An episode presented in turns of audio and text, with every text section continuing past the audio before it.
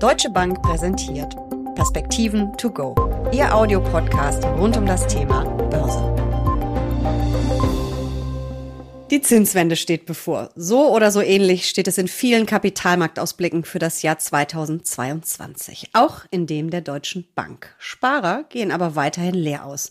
Ihr Vermögen schwindet sogar. Es gilt gegenzusteuern. Jetzt erst recht. Börse statt Sparbuch muss die Devise lauten. Darüber sprechen Uli Stephan von der Deutschen Bank und ich in den Perspektiven to go. Mein Name ist Jessica Schwarzer und damit herzlich willkommen. Uli, was heißt das denn eigentlich, wenn ihr immer davon redet, dass die Zinswende kommt?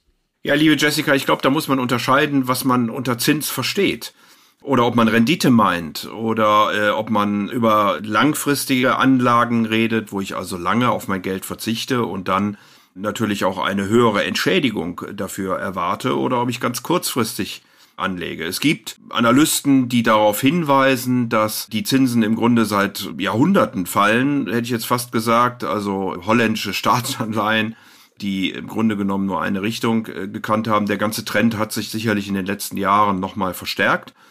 Und jetzt scheinen wir an einem Punkt zu sein, wo die Notenbanken aufgrund der doch gestiegenen Inflationszahlen gezwungen sein könnten, restriktivere Geldpolitik zu machen. Und erste Anzeichen davon sehen wir ja, indem jetzt zunächst mal die Kaufprogramme für Staatsanleihen oder hypothekarbesicherte Anleihen in verschiedenen Ländern, also insbesondere in Europa und auch in den Vereinigten Staaten, wohl zurückgefahren werden. Also nochmal, lange Rede, kurzer Sinn. Es kommt immer darauf an, wo man genau hinguckt, was man unter Zins versteht. Und ähm, wir gehen eben davon aus, dass zunächst mal dann nicht das ganz kurze Ende, weil das eben direkt von den Notenbanken festgehalten wird, sondern dann in der Zinsstrukturkurve von zwei Jahren bis 30 Jahren etwas Bewegung aufkommt. Das heißt, es wird im nächsten Jahr Zinserhöhungen geben. Hm, wahrscheinlich die FED, also die US-Notenbank, wird da die ersten Schritte machen oder den ersten Schritt. Vielleicht kommt dann ein Jahr später oder noch ein bisschen später die EZB hinterher. Aber ich habe da eigentlich als Sparer erstmal nichts davon, wenn diese Zinserhöhung, von denen wir jetzt die ganze Zeit lesen, diese Zinswende kommt. Naja, die Sparbücher, solange sie eben relativ kurzfristig verfügbar sind, orientieren sich am ganz kurzfristigen Zins. Und wir wissen ja alle, dass der Einlagesatz der Geschäftsbanken bei der Europäischen Zentralbank nicht nur bei Null ist, sondern sogar negativ. Also das sind die Strafzinsen, die wir immer häufiger auch als Privatkunden mittlerweile zahlen müssen, richtig? Umgangssprachlich nennen wir das Strafzinsen exakt. So, und äh, jetzt kommt es natürlich darauf an, wenn ein Sparer seine Ersparnisse, seine Groschen zur Bank trägt und die Bank sie dann auf das Sparbuch gut schreibt, dann hat die Bank ja dieses Geld. Und wenn es das Geld beispielsweise nicht direkt als Kredit weiterreichen kann, dann äh, hinterlegt es es bei der Europäischen Zentralbank und muss dafür eben negative Zinsen bezahlen. So. Und das mögen die Banken nicht mehr gerne tun. Und deswegen haben wir ja mehr und mehr Banken, die auch diese negativen, in Anführungsstrichen negativen Zinsen dann über Verwahrentgelte oder ähnliches an die Sparer weitergeben. Daran wird sich voraussichtlich in Europa so schnell nichts ändern. Denn zunächst mal müssten ja die Kaufprogramme der Anleihen eingestellt werden. Da sind wir im nächsten Jahr wahrscheinlich noch nicht.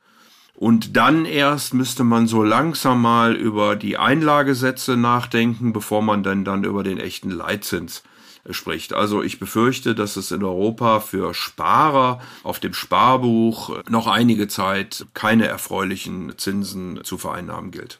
Aber es ist ja auch Fakt, selbst wenn wir keine Strafzinsen, kein Verwahrentgelt zahlen müssen, verlieren wir ja im Grunde als Sparer Geld. Also Nullzinsen sind wirklich ein Problem für uns, auch wenn das immer gar nicht so aussieht, weil die 10.000 Euro auf dem Sparbuch ja 10.000 Euro bleiben, wenn wir nichts abheben. Warum ist das ein Problem? Also wir müssen natürlich nicht nur die Zinsen angucken, sondern wir müssen auch die Inflation angucken. Bin jetzt nicht ganz sicher, ob du auf diesen Punkt hinaus möchtest, aber. Yes, genau. Also die Realzinsen müssen wir angucken. Die Realzinsen sind traditionell nicht allzu hoch. Also selbst als wir noch Zinsen hatten, die bei, keine Ahnung, sechs Prozent gestanden hatten, war halt dann auch die Inflation entsprechend höher, so dass auch da jetzt keine riesigen Beträge bei rauskamen. Im Moment sind die Realzinsen aber beispielsweise in Europa bei minus über zwei Prozent. Ähm, in Amerika sind sie bei etwa minus gut ein Prozent. Und das bedeutet, dass also Kaufkraft verloren geht, zumindest wenn man also repräsentativ diesen sogenannten Warenkorb heranzieht. Das wird sich für jeden Einzelnen immer etwas anders darstellen, weil er natürlich individuell anders einkauft als dieser repräsentative Warenkorb. Aber tatsächlich geht Kaufkraft verloren und über die Jahre kann der Effekt durchaus ganz ordentlich sein. Mhm. Das hört sich ja immer so, ja. Abstrakt an. Wenig greifbar, abstrakt an, ja, genau. Inflation, Kaufkraft, Verlust. Hast du da vielleicht mal ein Beispiel für uns? Oh, da müsste ich überlegen. Ich spreche dann immer gerne über Autos. Und wenn ich mir jetzt irgendein Modell rausgreife und mich noch an meine Jugend erinnere, da war also 20.000 Mark äh, oder 30.000 Mark, da kriegte man schon ein sehr, sehr gutes Auto für ähm, heute in Euro gerechnet bin ich da sozusagen bei den Einstiegsmodellen. Ich übertreibe jetzt vielleicht ein bisschen, aber ich glaube, die Hörer wissen, was ich meine. Mein Beispiel ist da immer übrigens die Kugel Eis. Als ich vor 40 Jahren Kind war, hat man 10 oder 20 Pfennig, also auch nicht Cent, für die Kugel Eis bezahlt. Und heute kriegt man, glaube ich, in keiner größeren Stadt noch eine Kugel Eis für unter einen Euro. Also da merkt man dann eben schon, was das Geld nur noch wert ist. Ja, absolut. Das wird in der Produktion in der Regel dann mit technischem Fortschritt begründet. Also das neue Modell, weil es eben technisch dann besser ist, darf auch etwas mehr kosten.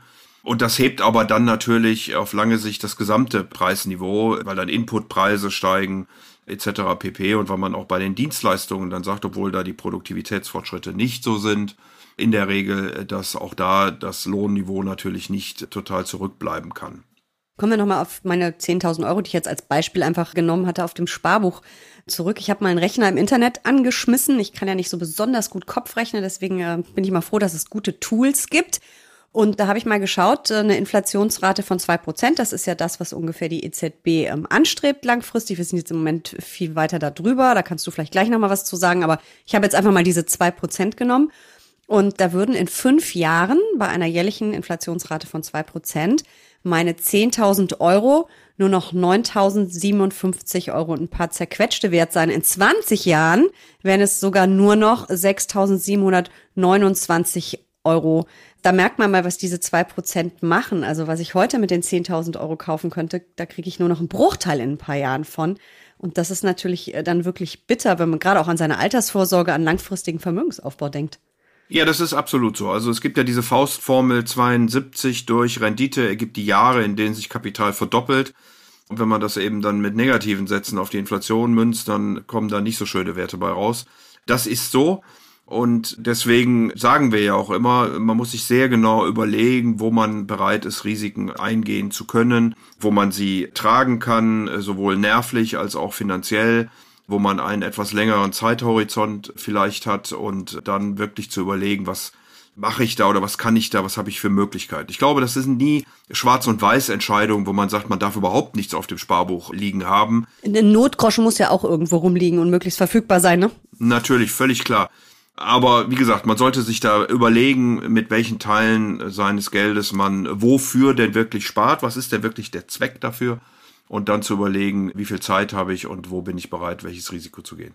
Aber was ich auf jeden Fall, egal welches Risiko ich bereit bin zu gehen, und da sprechen wir ja auch von Aktien, die ja ein wichtiger Baustein sein können, vielleicht sogar sein sollten für langfristigen Vermögensaufbau.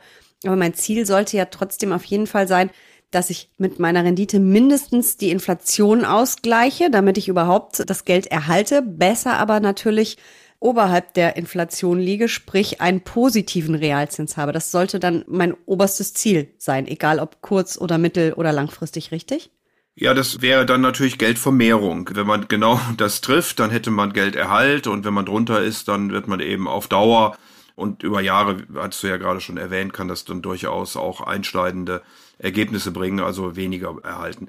Bei der Inflation muss man ein bisschen aufpassen weil so besondere Effekte, wie wir die jetzt sicherlich über Corona sehen, mit Wertschöpfungsketten, mit Energie, die sollte man, glaube ich, schon rausrechnen. Also da bin ich schon bei den Notenbanken, dass man das nicht direkt als Inflation bezeichnen kann, sondern dass man eben darauf guckt, was sind denn wirklich hier Faktoren, die die Preise langfristiger und in der Breite nach oben treiben. Und die Notenbanken haben lang gesagt, dass praktisch alles nur irgendwie Sondereffekt ist und temporär. Mittlerweile fangen sie an, ein bisschen umzusteuern und zu sagen, naja, das eine oder andere könnte dann doch etwas nachhaltiger sein. Aber man muss sich eben beispielsweise auch für Europa überlegen, dass die Inflation, wenn ich jetzt die Energiepreise rausrechne, jetzt kann man wieder sagen, das aber unfair, die rauszurechnen, aber da haben wir tatsächlich einige Sondereffekte, wenn man überlegt, dass sie im ersten Halbjahr 2020 noch negativ waren, die Ölpreise Dann haben wir also ohne Energie eine Inflation in Europa von zweieinhalb Prozent, in Deutschland von drei Prozent. Wie gesagt, dann kommen noch die Lieferketten, dann kommt die Mehrwertsteuer dazu. Die Mehrwertsteuer alleine macht 1,25 Prozentpunkte in etwa aus, die dann ab Januar nicht mehr zur Inflation hinzugerechnet werden. Und das ist eben das Entscheidende, dass man auf diese langfristigen Teuerungseffekte guckt und dann die Zinsen, die nominalen Zinsen dagegen rechnet, dann kommt man auf die Realrendite und die sollte eben nach Möglichkeit positiv sein, wenn man sein Geld in irgendeiner Weise in Anführungsstrichen für sich arbeiten lassen möchte. Deswegen hatte ich auch eher konservatives eben mal mit den zwei Prozent gerechnet und nicht mit dem, was wir im Moment wirklich an den Märkten sehen, damit man mal ein Gefühl dafür kriegt. Mein Lieblingsbaustein bei der Geldanlage sind ja Aktien. Das heißt, ich könnte da ja wirklich einen Teil meines Geldes investieren, je nach Risikoneigung. Was kann ich denn da für Renditen erwarten für diesen Anteil meines Ersparten, was ich dann investiere? Ich glaube, das berühmteste Beispiel ist der S&P 500, der jetzt seit über 100 Jahren im Durchschnitt 6% erwirtschaftet. Aber wie gesagt, im Durchschnitt und sehr langfristig. Also es gibt ganz schlechte Jahre, es gibt super gute. Gerade für Anfänger ist das ja wichtig zu wissen, dass sie da auch ein bisschen langen Atem und gute Nerven brauchen, richtig? Ja, absolut. Also Aktien schwanken. Deswegen, wie ich das vorhin gesagt habe, sollte man sich sehr genau überlegen, wofür man spart, wie viel Zeit man hat. Denn es ist unangenehm, wenn man dann äh, verkaufen muss, wenn wir gerade eine Krise erleben oder einen Bärmarkt oder einen Absturz an den Märkten, wie auch immer man das betiteln möchte. Meistens erholen sich äh, die Aktienmärkte dann wieder, aber das kann eben ein paar Jahre dauern äh, mitunter. Ist der eine Punkt. Der andere Punkt ist auch, wenn man sich sozusagen mal so einen Kursteil nimmt einer Zeitung. Ich habe das mal vor vielen Jahren gemacht dass ich den verglichen habe mit äh, dem Kursteil ein paar Jahre davor, dann ist man schon erstaunt, welche Unternehmen verschwunden sind in der Zwischenzeit man ist aber auch erstaunt, wie sich Sektoren insgesamt verschieben. Also das ganze Gebilde Unternehmen, Wirtschaft, Aktienmarkt ist da auch nicht so stabil, wie man vielleicht den Eindruck hat, wenn man immer auf den DAX guckt. Ähm, aber nochmal, der sah sicherlich auch vor 10, 20 Jahren völlig anders aus, als er heute eben aussieht. Da gibt's ja auch immer so lustige Aufstellungen, äh, häufig auch auf Social Media zu äh, begutachten, äh, die zehn wertvollsten Unternehmen der Welt. Das waren vor 20 Jahren auch völlig andere, als es heute sind. Ähm, da merkt man eben auch diese Branchenverschiebung. Das heißt, damit mich das nicht ereilt, dieses Schicksal, dass ich auf ein Unternehmen, was vielleicht wirtschaftlich gar nicht überlebt oder zumindest auf dem absteigenden Ast irgendwann ist, weil vielleicht die Produkte nicht mehr gefragt sind. Ich muss also das Geld breit streuen und am besten mache ich das wahrscheinlich mit aktiv gemanagten Aktienfonds oder börsengehandelten Indexfonds, damit ich eben nicht Gefahr laufe, bei Einzelwerten mal völlig daneben zu liegen oder von irgendwelchen Trends langfristig überrannt zu werden, oder? Ja, genau so ist das. Das wissen wir ja spätestens seit Markowitz, dass man äh, nicht alles in einen Wert investiert, sondern dass man wesentlich bessere Ergebnisse erzielt, wenn man ein Mindestmaß an Diversifikation einhält. Man könnte es sogar andersrum formulieren. Die Diversifikation, also das etwas breitere Streuen von Geldern am Kapitalmarkt, ist so einfach, dass der Kapitalmarkt dafür keine Prämie gewährt. Also wer es nicht tut, der geht einfach ein Risiko ein, für das er noch nicht mal entlohnt wird. Das ist eigentlich wenig rational. Deswegen sollte man das auch nicht tun. Also Diversifikation ist sicherlich immer das Gebot der Stunde, neben der Erhebung der eigenen Risikopräferenzen und der Laufzeiten. Nun gibt es aber trotzdem ganz viele Leute, die irgendwie ihre Vorurteile haben. Wie überzeugst du einen Sparer, dass Aktien vielleicht doch eine ganz gute Anlageklasse sind, dass man da mal hingucken sollte? Und wie nimmst du den Menschen die Angst? Weil es gibt ja diese vielen, vielen Vorurteile. Börse ist furchtbar kompliziert oder man muss so furchtbar viel Geld investieren. Man muss vielleicht unheimlich viel lernen, bevor man überhaupt einsteigen kann. Was gibst du den Leuten mit und wo sagst du jetzt, gibt einfach mal Gas, traut euch mal ran? Mit welchen Argumenten machst du das? Ja, liebe Jessica, mich fragen natürlich Leute relativ selten, wie sie denn und was sie denn da machen. Da geht's dann bei mir mehr um die grundsätzlichen Fragen. Will ich Aktien äh, kaufen? Aber ich bin selten sozusagen in der Fragestellung, ich habe jetzt Sorgen und wie nehmen Sie mir die denn am Aktienmarkt? Nichtsdestotrotz habe ich natürlich solche Diskussionen auch in meinem Freundeskreis, bei meinen Bekannten, sogar in meiner Familie mit meinen Kindern. Und ich habe ihnen gesagt, sie sollen einfach mal anfangen. Man muss ja nicht immer schwarz und weiß äh, denken. Ich bin sowieso erstaunt, dass die Deutschen ihre Unternehmen toll finden, Kühlschränke in der Küche haben, entsprechende Autos fahren, aber die Aktien dann nicht angucken, sich dann aber wiederum interessieren für Kryptowährungen oder ähnliches, die eben hochspekulativ und volatil sind. Also insofern würde meine Empfehlung sein, mal anfangen, ein Gefühl dafür kriegen, kontinuierliches, sehr diszipliniertes Sparen schon mit kleinen Beiträgen kann hier sinnvoll sein. Also Fonds- oder ETF-Sparpläne abzuschließen? Zum Beispiel, wie gesagt, über längeren Zeitraum wird man erstaunt sein, was dann am Ende dabei herauskommen kann. Dann ist es auch nicht so schlimm, da sollte man sich auch nicht erschrecken, wenn die Börse mal runtergeht, weil dann kriegt man ja mehr Stücke für sein Geld. Also da muss man einfach dann diszipliniert äh, dabei bleiben. Automatisierte Schnäppchenjagd ist das ja quasi. Man kriegt dann im Sonderangebot ein bisschen mehr.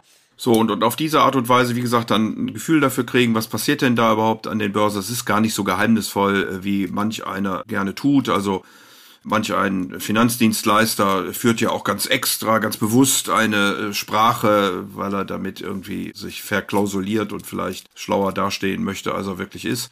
Aber sei es drum. Ich glaube, man muss einfach anfangen und man muss die Dinge machen. Das ist zumindest der Rat, den ich auch meinen Kindern gegeben habe und ich glaube, sie fahren ganz gut damit.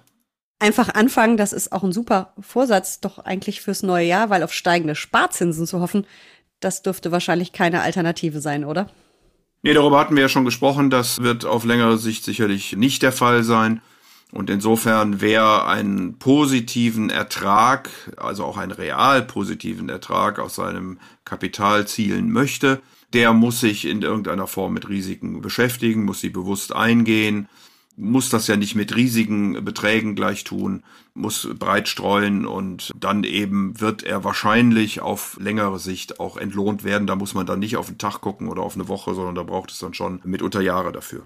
Und was ich auch mal ganz wichtig als Botschaft finde, wir reden immer so viel über Risiko, wenn es um Geldanlage geht, was ja auch richtig ist, weil wir ja Risiken eingehen, aber dass es eben keine Chance ohne Risiko gibt und kein Risiko ohne Chance, also dass das ja auch zusammenhängt und dass man sich im Zweifel ja dann auch nach vielen Jahren über schöne Renditen, schöne Erträge und eben wirklich Vermögensaufbau freuen kann. Ja, eine Aktie ist am Ende eine unternehmerische Beteiligung. Und man ist dann natürlich verhaftet im Erfolg des Unternehmens. Das hat ganz viele Facetten. Das geht dann über gute Unternehmensführung, Nachhaltigkeit, äh, was wir jetzt intensiv diskutieren, Geschäftsmodelle, Produkte, Absatzmärkte. Also da gilt es natürlich viel anzugucken, viel Arbeit, wenn man das alleine machen möchte, das alles einschätzen zu können. Oder eben man streut direkt breit über Fonds, dann ist man ein Stück weit von dieser Arbeit entlastet. Aber darum geht's am Ende. Und Wem das Spaß macht, für den ist natürlich dann gerade auch der Aktienmarkt etwas, weil er sich eben dann auch mit diesen Geschäftsmodellen der Unternehmen, der Unterschiedlichkeit, der Wertschöpfungsketten, also wenn wir manchmal über Branchen reden und man guckt dann genauer rein, dann ist man doch erstaunt, wie unterschiedlich auch die Unternehmen in diesen einzelnen Branchen sind, äh, wie sehr sie sich nicht nur im Geschäftsmodell, auch vom Produkt unterscheiden. Wir sind da sehr arbeitsteilig mittlerweile in dieser Welt geworden. Das ist schon ein sehr spannendes Umfeld, natürlich für diejenigen, die es mögen. Also uns macht das auf jeden Fall Spaß. Unternehmen, Wirtschaft, Börse und ich freue mich auf ganz viele weitere Folgen Perspektiven to go im kommenden Jahr und wünsche allen ein frohes neues Jahr und äh, einfach mal loslegen, wie Uli so schön gesagt hat. Dem schließe ich mich an. Viel Gesundheit und ein glückliches Händchen im nächsten Jahr.